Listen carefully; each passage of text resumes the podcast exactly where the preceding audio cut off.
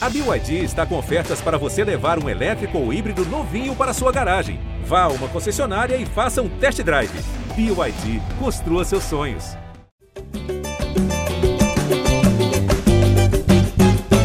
Salve, salve, torcedor alvinegro. Já é Botafogo na área, conforme prometido. Depois do último episódio, um pouquinho a gente comentou sobre o mercado. É, dessa vez a gente vai fazer o balanço do ano, fechar o ano de 2022, botar uma pedra, porque janeiro de 23 já tá aí, já tá batendo a porta. Com a volta de Luciano Melo, já retornando do Catar, então ele já estará entre nós no próximo episódio. E eu tenho o prazer de dividir esse Já é Botafogo com Davi Barros, com Pedro Depp. Bom dia, boa tarde, boa noite, meus amigos, começando pelo Davi. Olá, olá, Rafa, Depp, todo mundo que nos escuta. Sempre um prazer estar aqui. Vamos aí, saideira do ano e de repente ano que vem vamos ver como é que vai ser, né? Torcer para um 2023 melhor. E aí, Depp, balanço do ano, retrospectiva, climão de fim de ano e a gente vai ter umas categorias aí. Vai ser o melhores do ano alvinegro hoje. Fala aí, Rafa, fala Davi, fala torcedor alvinegro. É, rapaz, a torcida normalmente gosta aí, né? Que a gente acaba entrando em algumas polêmicas, faz algumas escolhas duvidosas, depois o pessoal comenta. É sempre muito legal aí fazer esse balanço de final de ano. É, eu acho que para a gente começar assim de forma mais objetiva, mais assim quadradona, cartesiana, vamos dizer assim, Davi, eu acho que dá para resumir o ano alvinegro em talvez em três ou quatro partes, né? Vamos botar assim: o início que ainda é um resquício de série B com Anderson Moreira, até aquele jogo com o Flu depois que ele acaba demitido, já era algo que estava no planejamento. Depois tem um, um, que você pode chamar de uma segunda fase ou mais um intermediário ali que o Lúcio Flávio assume e leva até outro jogo com o Fluminense, curiosamente o adversário que o Botafogo mais enfrentou no ano cinco vezes, né? E aí depois daquela semifinal que o Botafogo ganha, mas não leva, entra o Luiz Castro, o Luiz Castro faz uma, uma primeira perna de trabalho marcada pela primeira janela e uhum. depois tem a segunda janela que eu diria que seria a quarta e última parte quando o Botafogo Depois arranca e chega até a dar esperança pro torcedor de, de conseguir a classificação para Libertadores, que acaba não vindo, mas vem uma classificação para Sul-Americana, Botafogo voltando a uma competição internacional desde 2018, né? Não, não, não disputava uma na Sul-Americana. E no meio desse meio tempo disso aí, uma Copa do Brasil que o Botafogo acaba eliminado pelo América. Por sinal, o segundo adversário mais frequente do Botafogo no ano, com quatro partidas, não venceu nenhuma delas. É, então, assim, já coloquei a parte mais sucinta, porque eu acho que essa parte não é muito divertida. O divertido é a gente pegar aqui e cornetar as coisas que aconteceram mais pontualmente, né? E, e eu tomei a liberdade aqui de, até pegando de outros GS clubes aqui, o pessoal que tem feito listas interessantes, a gente já fez lista de jogadores, acho que hoje a gente pode fazer a lista dos momentos alvinegros de 2022. Uhum. É, e a ideia é começar aqui com o nosso, o que, que foi o momento mais marcante, aliás, espera aí, deixa eu, questão de ordem aqui. Jefinho, Jogo das Estrelas, lá no Maracanã, do Zico, organizado todo ano, geralmente dia 28, é, causou preocupação no torcedor alvinegro, uhum. o Jefinho numa dividida, com o goleiro filho do Juan, né? O é, Fabiano, né? Acho que é Fabiano o nome dele, depois eu confirmo direitinho. É, acabou se machucando, um lance voluntário, saiu, né? Machucou o tornozelo, saiu até de, de maca, enfim. E preocupou um pouco. Qual, qual é a situação do Jefinho, Davi? Só pra gente amarrar primeiro essa parte, depois ir pros melhores e piores do ano alvinegro.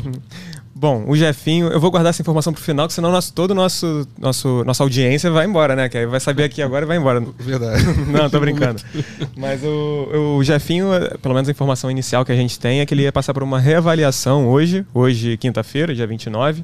São duas horas da tarde, duas e meia da tarde enquanto a gente grava. Uhum. Mas a princípio não preocupa. Então essa é uma, é uma, boa até um, uma boa notícia. E assim, ao mesmo tempo, o Jefinho, a não ser que fosse alguma coisa grave até demais, de, sei lá, precisar até bater na madeira aqui, mas se precisasse de uma cirurgia, que acho que seria a única forma de preocupar de fato, porque o Botafogo, a princípio, também não tem a ideia de, de colocar os principais jogadores nesse início de campeonato carioca, enfim. Então, eu acredito que não, não vai, não é preocupação nenhuma, é só aquela né, dorzinha chata, né, torção no tornozelo aí para evitar, exatamente, né? evitar qualquer coisa. Então vamos lá, vamos começar pela coisa boa. É, tu fez uma listinha de coisas aqui. Momento mais marcante alvinegro em 2022. A gente teve aí muitos momentos candidatos, vários jogos aí que alguns a gente chamou até de épicos, outros que vitórias inesperadas, outras vitórias esperadas e que o Botafogo era favorito e, e confirmou. Isso no Brasileirão principalmente. Na Copa do Brasil foi um, é, uma experiência mais traumática um pouco, o estadual era um outro time. Mas enfim, tá valendo tudo, tá valendo o ano inteiro. Davi, momento mais marcante do Botafogo em 2022. O momento mais marcante do Botafogo em 2022 eu não coloco nem dentro de campo, mas sim dentro da sede, que foi quando teve aquela aprovação do, do Conselho Deliberativo, uma aprovação mais para só para constar, né, basicamente, porque já foram se eu não me engano, chegou a cinco votos contrários. Mas ainda assim foi uma festa muito, muito bacana de, de se ver, muito bonita. É, os torcedores foram ali e fizeram a festa lá dentro daquele salão nobre. Enfim, e, e ali muito, o Botafogo é, é, um sinal da transformação, né? da, da esperança principalmente. Não é nem um sinal da transformação, mas sim um sinal da esperança de um, de um Botafogo que tem uma luz no fim do túnel.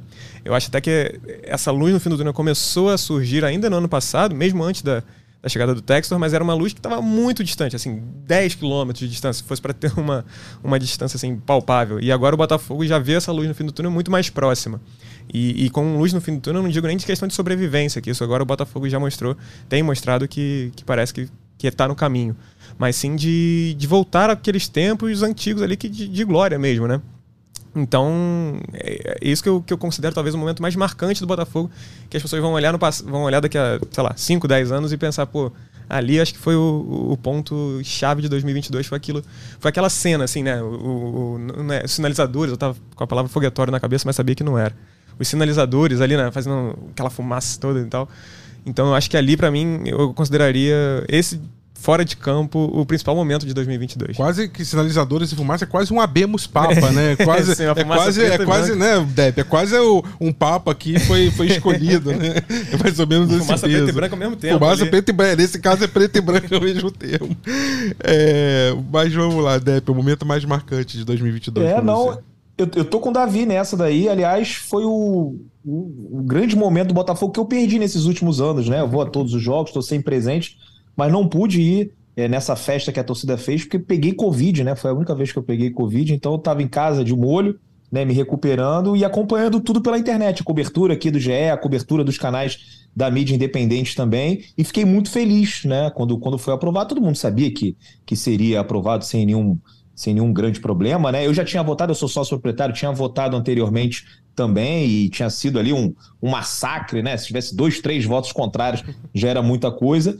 Então concordo com ele. É um momento da mudança, né? Foi a, a hora de botar fogo nesse né? time to set fire que a gente hoje em dia até carrega na camisa, né? Nessas novas camisas que foram compradas, então com certeza vai ser aquele um dos momentos que sempre serão lembrados, né? Como o momento da fusão do Botafogo naquele jogo de basquete, né? Quando o Regatas é, acaba se unindo ali com o futebol clube, né? E aí a gente teve esse momento aí, com certeza vai estar tá, é, marcado na história do Botafogo. Espero que seja um momento transformador para uma coisa muito positiva e acho que é o caminho que a gente está é, indo agora nesse momento. Vocês sabem que eu sou velho, né? Eu sou raiz, eu sou nada de. Eu não comemoro estádio, eu não comemoro SAF, eu, eu, eu penso em, em momento mesmo. Então a gente já fala muito de jogo, então não vou queimar esse cartucho com o jogo mas eu vou confessar que é um momento que me marcou muito. Encontrei com meu amigo Pedro Depp lá pela primeira vez, inclusive.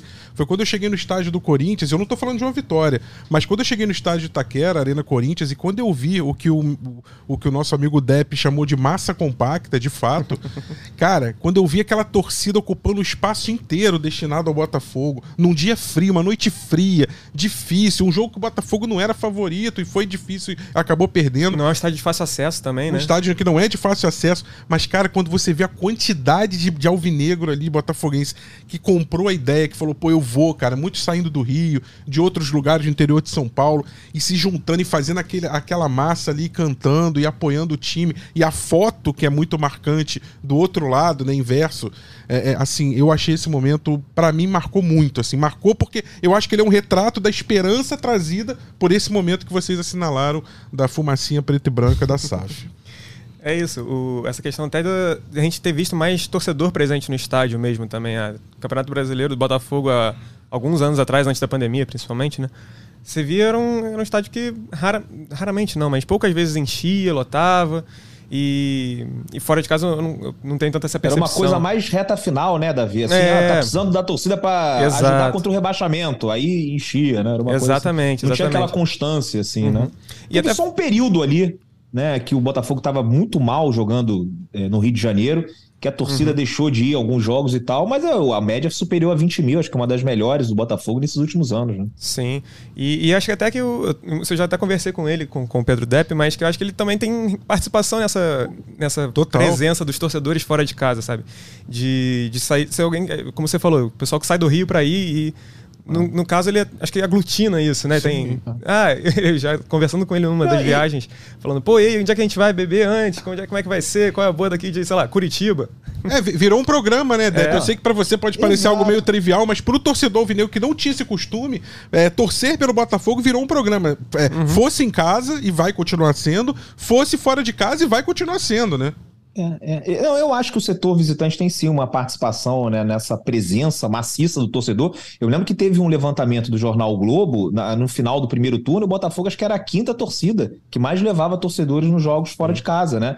E assim, é, essas viagens eu acho que sempre ficaram marcadas por serem uma coisa assim de torcida organizada. Uhum. E aí tinha confusão, tinha briga, não era uma coisa muito segura. E hoje em dia o, o, o torcedor vê que, que consegue é, pegar um avião, pegar um ônibus, é, é, alugar um carro com os amigos, viajar, e, e, e, a coisa vai além do jogo, né? Tem toda aquela. O Davi já, já várias vezes ali nesses jogos, Curitiba, por exemplo, a gente se reuniu num barzinho antes. Falei, Davi, vem pra cá, que é maneiro, de repente, sair alguma matéria aqui, né? E assim, gente de tudo quanto é canto, botafoguenses que saem de Manaus para ver os jogos e, e passam um final de semana, né? Vira um grande programa, né? O jogo ali, como diz o meu amigo Davidovich, é a cereja do bolo. Graças a Deus, nesse ano de 2022 teve muita cereja, porque antigamente costumava a gente ia e a parte chata era o jogo. Esse ano a gente ganhou muitas fora de casa, mas é isso. Então, assim, o torcedor. E, e, e assim, por um lado eu fico feliz, por um outro lado eu fico apreensivo, porque no ano que vem, jogando essas competições internacionais com um time melhor e tal, vai ter um dia que eu não vou conseguir comprar meu ingresso no jogo fora de casa.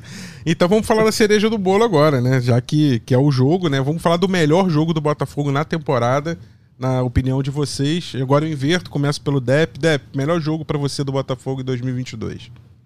Rapaz, tem dois jogos assim que, que acabaram marcando muito. Um foi contra o Flamengo, porque era dia das mães, era um jogo que pô, já tá tudo programado para eu ficar no Rio de Janeiro com a minha mãe, com a minha família e e assim, ser setor visitante é muito bom, é muito legal, mas às vezes a gente acaba perdendo uns momentos, algumas festividades que a gente gostaria de ficar no Rio de Janeiro. Então, contra tudo, contra todos, gastando dinheiro que não estava programado, fui para Brasília.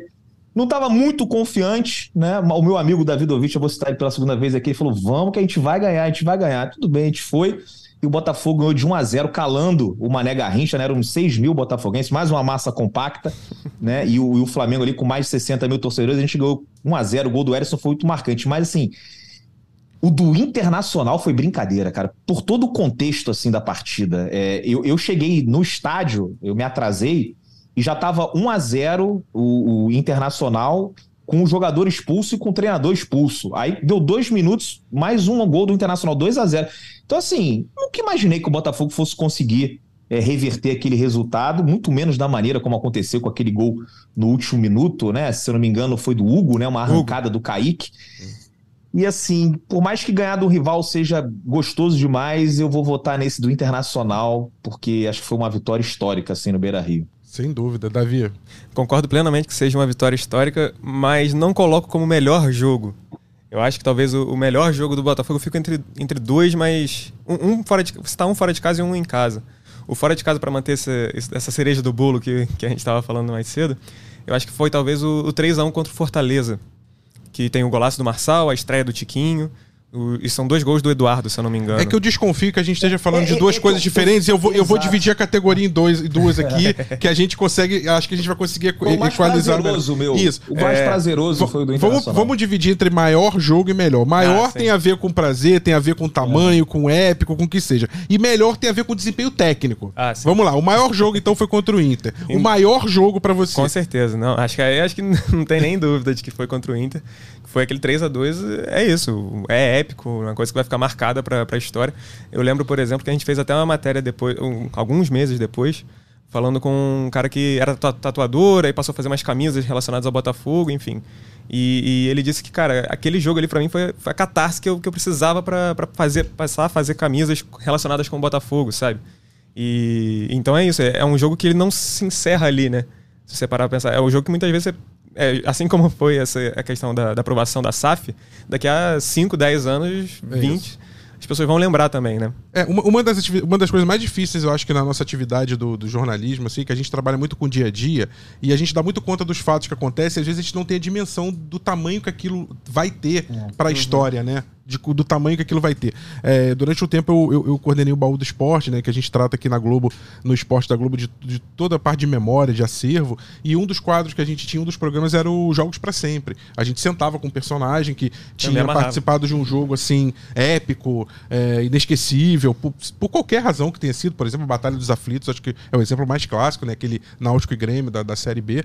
E, cara, eu vejo perfeitamente é, Internacional 2, Botafogo 3 de 2022 sendo tratado dentro de um Jogos para Sempre, amanhã ou depois, ou de um produto semelhante, você sentando ali com um jogador que participou do Botafogo para falar sobre esse jogo que realmente foi épico. E eu concordo, a gente vai ter essa unanimidade no maior jogo, mas o Davi, a observação dele, que eu interrompi de forma mal educada, e eu vou começar com ele então agora, nós desmembramos, Depp. Agora esse é o maior jogo de fato. Inter não tem como. E, mas a, a menção ao Flamengo foi interessante, eu também assino embaixo como um segundo jogo aí. Mas agora o melhor, falando tecnicamente, o uhum. melhor jogo do, do Botafogo, Davi. Melhor jogo, então, é, eu divido entre em, dois, que eu fico na dúvida, mas eu tendo a achar que é o segundo que eu vou falar agora. Que é o 3 a 0 no Santos, que foi na penúltima rodada do Brasileirão, né? Isso. Aqui no, no Newton Santos. E eu até eu botei como que foi um jogo que o Botafogo fez, apresentou um futebol divino maravilhoso, em homenagem a Gal Costa, que tinha falecido poucos dias antes, ou no dia, se eu não me engano, enfim, agora não lembro exatamente. Mas não era para tanto, claro, mas foi um, um, um, futebol bonito de se ver, inclusive. Então, que, que justamente deu esperança para chegar naquela última rodada, precisa, dependendo só de si, uma coisa que que aí acabou sendo justamente esse o problema, né? Que Bete Carvalho diria: esse é o Botafogo que eu gosto. esse é o né? Botafogo que, que, a gente conhece, né? Então, para mim seria isso. O melhor jogo, assim, dentro de campo foi o. de, de apresentação de futebol foi esse 3 a 0 em cima do Santos, para mim. Depp, tecnicamente, o melhor jogo do Botafogo no ano. Não, foi contra o Santos também, né? O, o, Davi também lembrou desse contra o Fortaleza, foi uma belíssima atuação do, ali no primeiro tempo também. O Botafogo foi muito muito bem. E ali é o início da virada de chave, né? Esse jogo uhum. contra Fortaleza. É quando que a gente sempre falou aqui no podcast, né? Que a gente pegava, que foi a estreia do Tiquinho Soares, né? Não fez gol, mas jogou bem. É, a partir daquele jogo, o Botafogo fez campanha de briga pelo G6. Né? Se não me engano, até terminou, deve ter terminado em quinto, quarto, né? com os pontos de, de, dessa, desse recorte do campeonato. E ali o negócio começou a engrenar. E esse jogo contra o Santos trouxe muita confiança pro torcedor, que a gente encheu mais um jogo que foi contra o Atlético Paranaense. Ingressos esgotados Sim. na Arena da Baixada e não imaginava que depois de atropelar o Santos, a gente seria atropelado daquela maneira como, é, como acabou acontecendo lá na Arena da Baixada. Mas é, fica aí, né? Até porque, assim, acho que esse jogo contra o Santos pode até entrar no, na galeria dos marcantes também do ano, porque acho que foi aquele aquela festa que estava faltando no Newton Santos, né? O Botafogo ganhando muitos jogos fora de casa, em casa, às vezes com uma vitória ou outra, mas sem convencer né? E aquele jogo foi bacana para as famílias, levam as crianças e tal. Falou, pronto, agora vocês viram o Botafogo se impondo contra um time grande como é o Santos, ganhando de 3 a 0 ganhando bem e dando mais esperança para o ano de 2023. Aquele vamos encarar ali como né, o jogo do Atlético Paranaense, como um erro de percurso, né? Um negócio ali que depois a gente contorna e, e a partir de 2023 os, os negócios assentam mais. Mas esse, sem dúvida, tecnicamente, foi Botafogo e Santos. Concordo. Melhor jogo Botafogo e Santos, mas menciono o jogo do Palmeiras, do, do Fortaleza 3 a 1 no Castelão também. E menciono outro que ficou meio esquecido no caminho, que foi o jogo do primeiro turno contra o Atlético Paranaense. O Botafogo uhum. fez um jogo muito bom. Dois gols do, do Jefinho, Santos. Né? Gol do Jefinho, numa, é, um jogo que, que o Jefinho jogou muito. O Erisson fez um gol bonito também. É, então, um assim. É, é, achei que foi um jogo também que o Botafogo saiu bem. Agora, a parte, o copo meio vazio. Pior jogo do Botafogo na temporada. Quem quer começar? Pode vocês aí. Eu, eu, tem dois assim que, que me irritaram bastante, né? O do América Mineiro 3 a 0 uhum. e o 4 a 0 do Palmeiras, né? Mas assim, o 4 a 0 do Palmeiras até dá para entender, é porque aquela escalação foi meio louca assim, tanto é que depois daquele atacante. jogo o, é, o, o, é, aí a gente tem que também é, salientar que o Luiz Castro não tinha opção para o ataque no banco de reservas, né? Uhum. O Matheus acho que estava convocado, não sei se estava machucado, e o Erisson tinha se lesionado. Aí foi com o Vinícius Lopes no ataque. Mas assim, é, você pega aquela escalação do Botafogo ali, muitas improvisações, né? Além da gente não ter o atacante, o Luiz Castro improvisou muito e acho que entrou assim de peito aberto para jogar contra o melhor time do país, né? O time uhum. que sobrou no Campeonato Brasileiro. A gente tomou uma goleada histórica e podia ter sido muito pior. Né? Graças a Deus o Palmeiras parou ali no 4 a 0 E o do América Mineiro, Se você for pegar a escalação do Botafogo agora também contra o América, você vai ver que ali o, o ataque era Chay, Nascimento e, e Vinícius Lopes, né? Que nas, nas alas é Daniel Borges e Hugo. Né? A zaga com Canu e Sampaio e Carly. Então, assim, não era o time titular que a gente viu nessas últimas rodadas do Botafogo. Ainda assim, nada justifica o passeio que a gente tomou lá no Independência. Então, assim, esse para mim foi o pior jogo. É, até pela a, a, distância técnica não ser tão grande, né? O Palmeiras, a gente sabe que, que sobra muito aqui no Brasil. Então, assim, esse para mim foi o pior. O 3 a 0 foi o que mais me irritou. Naquele dia ali, meu Deus do céu, tive que deletar as minhas redes sociais para não falar mais besteira na internet. e para vocês não acharem que a gente está só colocando tudo igualzinho, porque para ir um seguindo com o outro, Rafael está de prova aqui que eu não, tinha não. Tava, tava todo Pior já. jogo, CDB barra Palmeiras 4x0. E, eu, e eu, vou, eu já vou dizer que eu tô com vocês também. A minha maior dificuldade nesse, né, nesse critério exatamente do pior jogo era escolher entre o Palmeiras e o América Mineiro. e tudo que o Deb falou exatamente tá no meu crivo. E a minha uhum. dificuldade de escolher é exatamente essa. A gente está avaliando coisas muito diferente. Jogar contra o melhor time do, da temporada, praticamente, uhum. né? Que, uhum. na minha visão, foi o Palmeiras, independentemente de não ter ganhado a Libertadores ou a Copa do Brasil.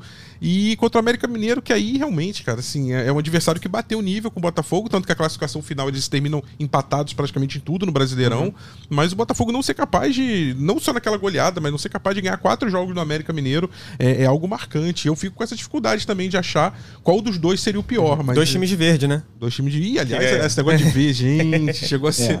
É. mas eu acabei com a zica do verde quando eu comprei uma camisa verde, né? Verdade, né? O jogo Curitiba ali e melhorou, mas aí já tinha, já tinha sido eliminado pelo América, já tinha acabado tudo. Mas então, essa da, da Copa América, da Copa América, da Copa do Brasil contra o América, eu, eu considero que foi bem ruim, mas ao mesmo tempo o Botafogo chegou a ameaçar, principalmente com o Matheus Nascimento. Eu lembro que teve bola na trave do Matheus Nascimento naquele jogo, antes, acho que quando ainda estava 0 a 0 só que é isso que o, que o Depp falou também.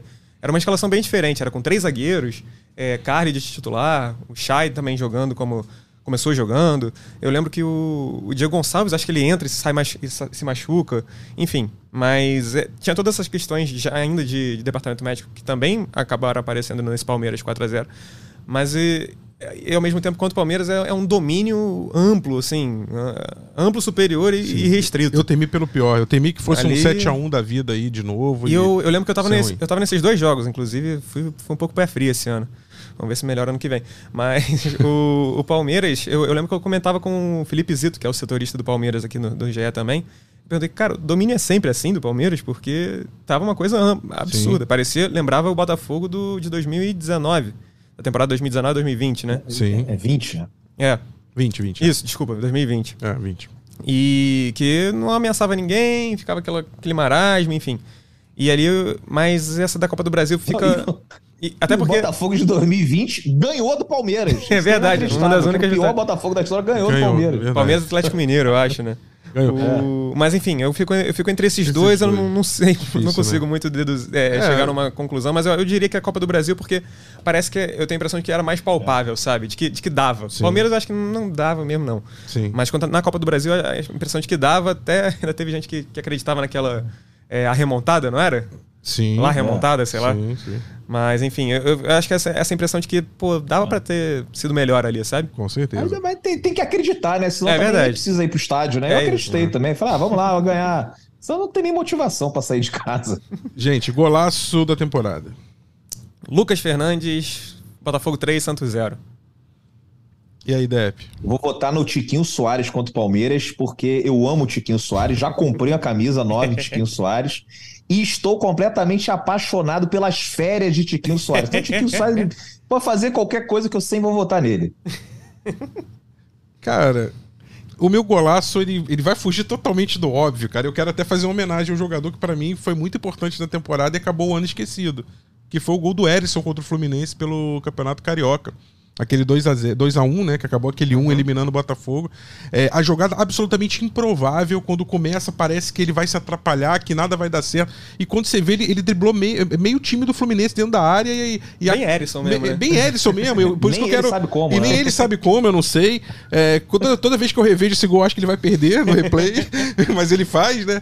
E eu quero aproveitar e fazer essa homenagem então e deixar tudo empatado. Eu não vou desempatar Pô, essa, não. E, aí, e a gente podia ter uma outra, um outro prêmio aí, né? Pra melhor comemoração que seria com certeza pro ah, Edson, ah, né? Que aquilo ali durante aquela comemoração do touro aí, mesmo, contagem as crianças, até de outro time, né, faziam essa, essa, essa, essa comemoração dele aí muito bacana aí, o Erisson. Aí desejo sorte pra ele. Foi, ajudou muito o Botafogo no primeiro turno. Verdade. Terminou o ano como artilheiro do Botafogo, se eu não me engano.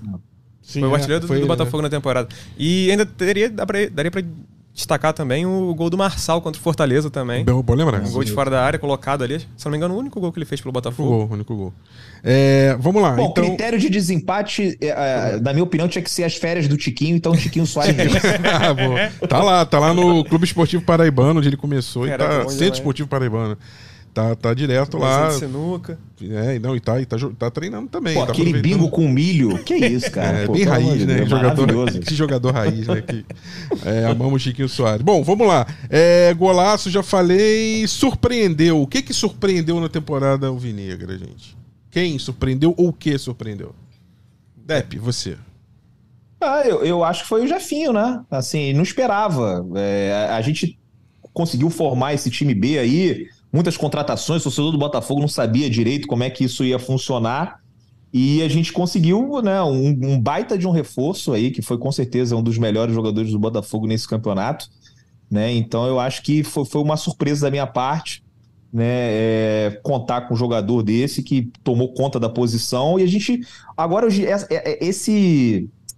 Essa, essas, atua- essas atuações do Jefinho, né, o impacto que ele teve no time também fazem com que o torcedor tenha mais paciência, né, com, com esses jogadores que estão chegando, um pouco mais desconhecidos, né, estão falando aí do jogador do, do Ituano que o Botafogo iria contratar, a princípio iria para o time B, então acho que também deixa esses caras mais tranquilos e tal, o trabalho sendo feito é, com, com, com o Lúcio Flávio, né, e outros profissionais, então que o Jefinho tenha sido o primeiro, né, que abriu as portas e que venham mais jogadores, né, jovens, que hoje em dia o Botafogo tem condição de, de observar, né, e de contratar e gastar um dinheiro, uma coisa que antigamente a gente não conseguia fazer. Então, foi uma surpresa a gente ter conseguido aí, na minha opinião, né, é, é, esse aproveitamento do, do Jefinho, que caiu com uma luva no time titular do Botafogo. Davi, surpresa pra você da temporada. Eu, eu tinha separado aqui como surpresa, eu não tinha separado o Jefinho, porque tem um, um outro tópico aí que seria Revelação, da revelação, sim. que aí acho que é até É. é ao concurso, né? Mas ele, eu- como surpresa, eu colocaria os jogadores que foram contratados pro time A, pro time principal, e, e que aí sim surpreenderam. Sim. E aí eu tenho dois jogadores de posições diferentes, que o primeiro é o Adrielson, É o meu voto. que só que eu achei que ele terminou mal o ano. Tá, tá bem, concordo. Caiu bem, assim, de, de produção. Ele não começou tão bem, eu lembro que foi o jogo contra o Juventude que ele estreou, se eu não me engano, como titular. E eu tava até lá também. Mais Mas, um, mas sabe qual é a tese que eu tenho sobre ele, Davi? Só pra contribuir com o teu voto também, um dos dois, né, que você tá lembrando. É que o, o Adriel surpreendeu tanto e ele teve um, um- um- o pico de rendimento dele, ou o momento bom dele foi tão acentuado que isso pra mim foi responsável direto pelo fato de Botafogo ter chegado na reta final com chance de ir para uma Libertadores. E que pese, Botafogo tenha desperdiçado muitos pontos em casa. Sim. Isso, isso é fato. Mas esse desempenho absurdo do Adrielson naquele momento, embora tenha caído no, no- no- nos últimos, na reta final, pra mim foi o que, o que explicou o Botafogo ter tido essa chance de bater, inclusive, Libertadores no Sim. final. E o, o Adriano até ele surpreendeu o Luiz Castro também, né? Sim. Então, você diria talvez que a, atua- a atuação dele nesse, nesse- quando ele teve no Botafogo foi talvez do tamanho da impulsão dele, que é uma coisa impressionante também. E, aí, e tudo que sobe desce, né? Então, como ele subiu, Verdade. teve hora que caiu. E até surpreendeu depois negativamente, porque quando, ele, Uhum. quando ele se estabelece positivamente, todo mundo fala, pô, agora o Adrielson é junto com o Cuesta ali, ele decepciona um pouco no final. Ele então cai- acho que é uma um surpresa pouquinho. nos dois sentidos. né? Mas acho que faz. é, caiu. Assim. fala, Normal isso aí, né, gente? Normal, normal. Não É, exatamente. Eu acho que o único jogador que se aproxima assim da perfeição é o Messi, mas mesmo assim o Messi às vezes também tem uma má fase. Só Ué, a ele- fase dele dura o quê? Tiquinho, 30 não? minutos? É, mas, mas ele poderia ter saído como vilão daquela final ali, aquela bola que ele perdeu pro Coman, né? Até o Messi, né? Pra você ver. É, até o Messi. Mas ele foi mal naquele jogo contra o Atlético Paranaense. Acho que também é essas questões. O que o elenco do Botafogo ele não estava muito equilibrado fisicamente, nivelado assim, né? Cada um veio de uma época diferente. Sim. Um cara tava jogando, outro tava de férias, outro tava emprestado e não jogava. Então assim colocou um amontoado de jogador ali e até que saíram muito bem. Acho que no final até o próprio Tiquinho caiu um pouco de rendimento. Você viu o Tiquinho muito cansado. E ele já tava meio machucado, né? Na, na coxa ali. é, pode ter sido algum reflexo daquela lesão que ele teve, né, Davi, Uhum. no início, quando ele vem lá do, do Olympiacos, sabe? parecia que estava machucado. Então acho que o Adrielson pode ser isso também, alguma questão física. Sim. Então, já que vai ter o revelação, então eu troco aqui, eu vou com vocês, vou acompanhar aí, a gente tá mais ou menos junto aí em tudo. Vou também de Adrielson, então. O- e, aí, e aí o meu, outro, o meu segundo voto era o Eduardo. que eu confesso que eu não esperava muita coisa. Assim, Sim. foi um cara que fez a carreira no mundo árabe ali, né? E, e para mim chegou para dominar o meio de campo, assim, e ser titular sem. Jogador sem muito versátil, muito, né? Joga em várias posições, é uhum. muito. Um jogador bem interessante. Eu gostei, e eu achei que o Botafogo talvez tenha perdido um pouco de, de, força nessa, na reta final, de Verdade. repente, assim, Pela por ausência. causa da ausência dele. Verdade. O que a gente esperava que o Lucas suprisse, mas são é, é, posições e funções um pouquinho diferentes. Uhum. Quem que, bom, surpreendeu então, decepcionou? Quem decepcionou no, no, Botafogo esse ano aí na temporada? O que decepcionou? Eu acho que quem decepcionou. Eu, eu tenho alguns votos aqui para. Alguns já, é, é, também. O Patrick de Paula pode ser pelo investimento que teve, e justamente por ser um jogador jovem, enfim. O Piazon, eu particularmente depositava alguma esperança porque achava que, pô, não, agora ele vai voltar pro Brasil, vai se dar bem. O Sauer, que conviveu com lesão. Mas eu acho que até de repente o, o Matheus Nascimento, por mais que tenha 18 anos, eu acho que é importante ressaltar isso, é, era um jogador que muita gente botava muita esperança. Mas volto a ressaltar, tem 18 anos, ele é mais novo que o Jefinho, que a gente está tratando como, como revelação, que tem 22. Sim. Então eu, eu fico entre esses quatro, assim, eu não consigo definir. Se tivesse que, que botar algum, eu diria talvez, sei lá. Eu pensei em outros dois. Fala aí então, vamos aumentar a lista. Eu, eu, eu pensei no, no Luiz Henrique e pensei no Vitor Sá, uhum. né, que eu acho que foi um jogador ali que, tudo bem, teve um período que estava machucado, até iniciou razoavelmente bem, deu uma pinta de que ia ser um cara importante. Uhum. E nessa reta final de, de, brasileiro também, cara, acabou ali, né? No final, o Júnior Santos, né? Era o titular do, do, Botafogo, né? Então, é, pro, pro, pro, o nome que ele veio, com o dinheiro que foi investido, eu esperava mais do Vitor Sá e do Luiz Henrique também. Né? Mas dá para entender, né? Principalmente ali o caso do Luiz Henrique, estava dois anos no Marcélia, mas jogava pouco, né? A questão física, que a gente sabe uhum. que vem de um lugar onde não estava né, com aquela preparação 100%, né? Até começar é, e estava no meio da temporada lá, né? Você estava vindo de férias, então você até está no mesmo nível dos atletas, leva um tempo mas considero que foi uma decepção, né? Juntamente com o Patrick de Paula. Mas eu, eu boto fé em todos esses caras. Eu boto muita fé no Sauer, eu boto fé no Patrick, boto Sim. fé no, no, no Vitor Sá, né? No, enfim, outros jogadores aí que não foram bem. O, o Danilo Barbosa, que quase não teve oportunidade também, é, né? Eu acho que até o, o GE fez uma matéria né, sobre esses reforços internos, e acho que o Botafogo vai acabar conseguindo né, mais do que dois, três, né? Talvez até aqueles cinco que foram citados podem ser uhum. titulares do Botafogo durante essa temporada de 2023. E, e, o Sauer, eu estava lembrando aqui que a gente, a gente tentou fazer várias matérias com os reforços, né? Foram um monte de reforço, um monte de reforço. A gente fez uma com o Sauer que eu me lembro muito bem do, dos portugueses, a gente procurava eles para jornalistas portugueses para falar um pouquinho. E eles disseram que, olha, o Sal era uma grande contratação do Botafogo, foi muito bem aqui no, no Boa Vista, se eu não me engano, que foi de onde ele veio. É, pode chegar para ser titular do Botafogo com tranquilidade. Então, assim, acho que por isso também que, que a gente tratava como uma certa é, esperança mesmo, né? É, eu, eu vou. Eu concordo com a lista de vocês, estou assinando embaixo com todo mundo, qualquer um poderia. Eu só vou acrescentar um nome nessa lista e vale como puxão de orelha. E acho que é um cara que tem potencial para ano que vem dar mais e já estava melhorando aos poucos. Gabriel Pires. Eu acho que uhum. é um jogador que muito se esperava, muito se falou dele. Ele, ele chegou com muita dificuldade, acima do peso, demorou muito para é, recuperar a forma. Ele é um jogador vital no esquema do Luiz Castro, por isso foi escalado várias vezes ali. Teve muito mais chance que Patrick de Paula, por exemplo, que é uma decepção claríssima pra gente. E acho que ele não entregou aquilo que se esperava. Ele vai ter chance, em algumas partidas ele até foi melhor, mas acho que é, para mim eu coloco também como mais um nome aí, só para agregar o que vocês já falaram. É, só para complementar, Rafa, desculpa. É, questão de decepcionou, de decepcionou, a gente colocou sete jogadores e como sete, é. surpreenderam, a gente colocou três, né? Três, é. Então eu acho que é, é até questão de, de, moderar as expectativas mesmo, Sim, né? Quando, é, é, claro, quando chega a contratação, todo, muitas vezes imagina-se que é uma nossa, pô, o fulano vai, vai mandar bem e tal, não sei o quê, mas sim, sim. nem sempre corresponde também, né? Pra gente ir no pique aqui, eu acho que revelação já é ponto comum, a gente já falou sobre ele, o Jefinho, né? Uhum. Acho que veio ali do Botafogo B, do Resende e tudo, e estourou. E aliás, e... Fala aí. O, o, o, Rafa, só uma coisa assim que eu até tinha falado do, elogiado, Botafogo B, né? Que tem outros atletas que estão sendo contratados para jogar lá. Eu agora fico como torcedor perguntando que fim vai ter esse Botafogo B, porque o campeonato de aspirantes, né, foi uhum. cancelado lá pela CBF, não vai ter mais, né? O Campeonato Carioca a gente já viu aí que fizeram ali uma manobra para tirar né, essa coisa do ranking, né? Agora os clubes se classificam direto pelos estaduais, ou seja, você tem que fazer uma boa campanha no estadual para entrar. Eu acho até que é possível, né, o Botafogo mesmo com, com o time B ficar entre os quatro primeiros. Mas a gente fica meio receoso com relação ao futuro desse Botafogo B, porque eu acho que era uma coisa que estava caminhando bem para a gente encontrar outros jogadores como o Jefinho. Uhum. Verdade, bem, bem observado, Depp. Só para a gente fechar, que a gente está com o tempo meio estourado aqui. É... Craque do ano, gente. Quem é o craque do ano do Botafogo 2022? Ah, aquele que passa férias, né? Na... Passa as melhores férias do, do Brasil. Francisco Chagas. Tiquinho Soares. Tiquinho. Eu, eu, acho que o Tiquinho é o melhor jogador. Mas para mim, é, o, o, que teve o, o campeonato, assim, o que jogou mais, até porque assim, foi contratado na primeira janela, né? E, e foi mais regular durante o, a temporada toda foi o Cuesta, né? Então, se eu fosse ele, uhum. eleger o craque do Botafogo na temporada, seria o Tiquinho Soares, mas não é o melhor jogador do Botafogo. Acho que o Tiquinho Soares é melhor do que o Cuesta, acho que o Marçal também mais importante que o Cuesta, e outros jogadores como o Eduardo, enfim. Mas acho que ele foi ali o craque do Botafogo no, no campeonato, o melhor do Botafogo. Tiquinho, vocês colocaram é, Vitor Cuesta só para completar a trinca, que também o, o Depp já citou, mas para mim, Marçal, o cara fenomenal, assim, dentro do que ele podia entregar, de como que ele acertou a lateral, de como tomou que conta, ele né? deu uma, tomou conta, deu uma aula tática de, de como jogar na lateral esquerda.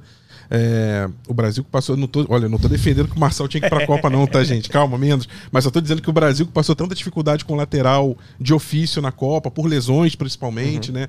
É, ter visto um jogador desse porte no Botafogo foi muito legal. Então, gente, é, fechamos aí. Se vocês pudessem resumir o ano do Botafogo: excelente, ótimo, bom, regular, ruim. Como é que, qual seria a nota ou qual seria o conceito só pra gente encerrar? Eu coloco como bom. Porque é um time. O Botafogo, vale lembrar que veio da Série B do, do, ano passado, por mais que foi campeão, tem os investimentos do, do John Textor. Foram investimentos ao mesmo tempo também que, que, não são. Se você comparar com o do Vasco agora, por exemplo. Eu não gosto de comparar com outros times nesse podcast aqui, mas acho que é interessante fazer esse paralelo, porque o Vasco já tinha a SAF praticamente desde o meio do ano, né? É, sabendo que ia ter que fazer as contratações, quem que ia ter, quem que, quem que não, ia, não ia buscar, enfim. Mas, e aí o, o, investimento do Botafogo foi meio. Não é nem atropelado, mas é por culpa do calendário mesmo. Não, tem, não é culpa de ninguém necessariamente. Mas eu acho que foi bom justamente por isso. O Botafogo conseguiu se, se montar ali durante o campeonato, com tudo meio acontecendo ao mesmo tempo. Às vezes é um pouco atropelado, por isso até que talvez tenha mais decepções do que, do que surpresas. Mas eu acho que é, é um ano bom, porque o Botafogo terminou quase na Libertadores, assim, brigando por, pela Libertadores, vai para uma Sul-Americana e tem possibilidade de conquistar até título internacional ano que vem. Verdade, É.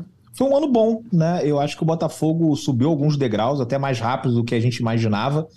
É, se você for comparar com alguns rivais, eu acho que a gente, por exemplo, não está muito longe do Fluminense, que é um clube aí que já tem se classificado é, algumas vezes seguidas para Libertadores, tem feito bons campeonatos, né? Assim, era, e como o Davi falou, era um clube que estava na Série B, estava muito atrás e a gente já começou a se aproximar. E talvez esse seja o ano que a gente possa sonhar em brigar por uma vaga direta. Acho que se abrir G8, né, é, o Botafogo se, e não conseguir se classificar vai ser uma decepção.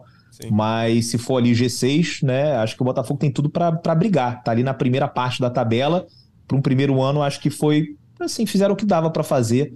Foi uma campanha honesta. Podia ser melhor? Podia. Né? O final do ano deixou aquele gostinho de, né, de quero mais? Sim, mas é isso, né? Acho que em 2023 a gente chega mais forte e, e, esse ano possibilitou, acho que o nosso departamento de análise de mercado, né, a administração do clube, eles fizeram um bom trabalho, né, com escolhas que, que fortaleceram muito o clube. Então, eu estou muito ansioso para essa nova temporada que está chegando. Dep, vai lá para você não perder seu voo, meu amigo. Grande abraço, é até a próxima. Tô sempre viajando, né, meu amigo? Até quando o Botafogo tá de férias, eu tô viajando. Mas é isso aí, um grande abraço para vocês. Valeu, Davi, valeu, Rafa, valeu, torcedor valeu. alvinegro. 2023 a gente tá aí de volta aí para falar sobre o Glorioso. Abraço, Dep.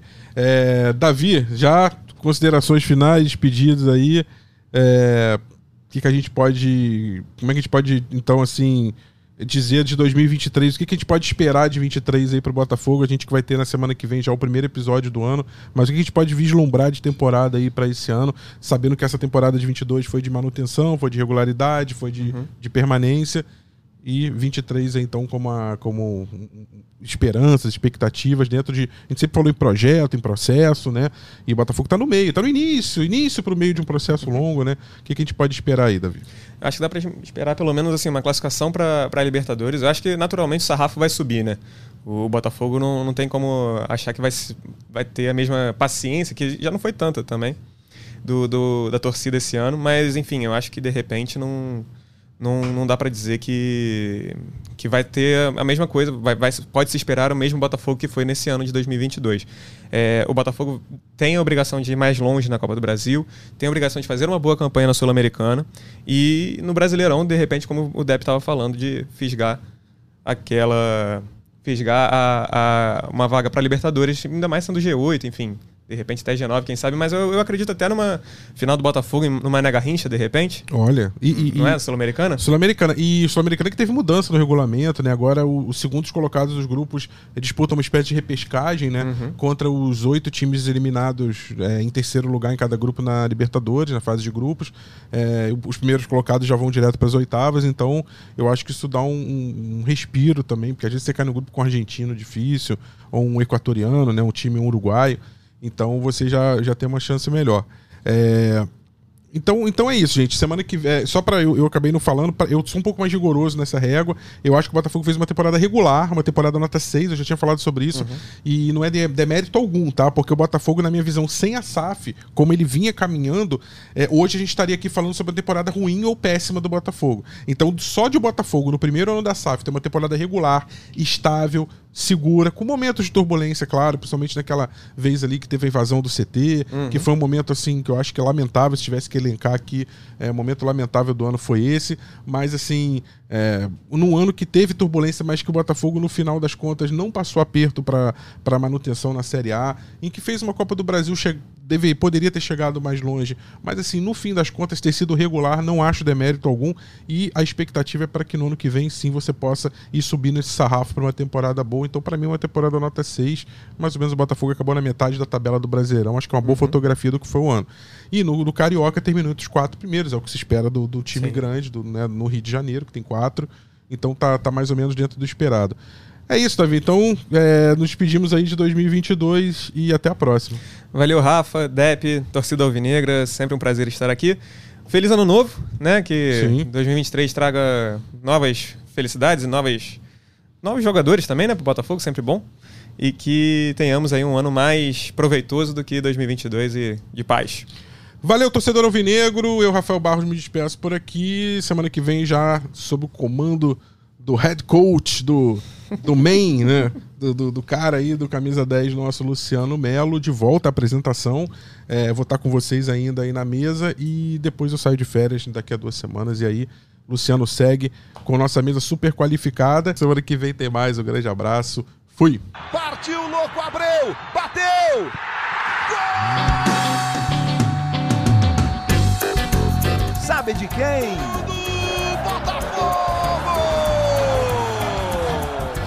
Negro, do glorioso, é o GE Botafogo.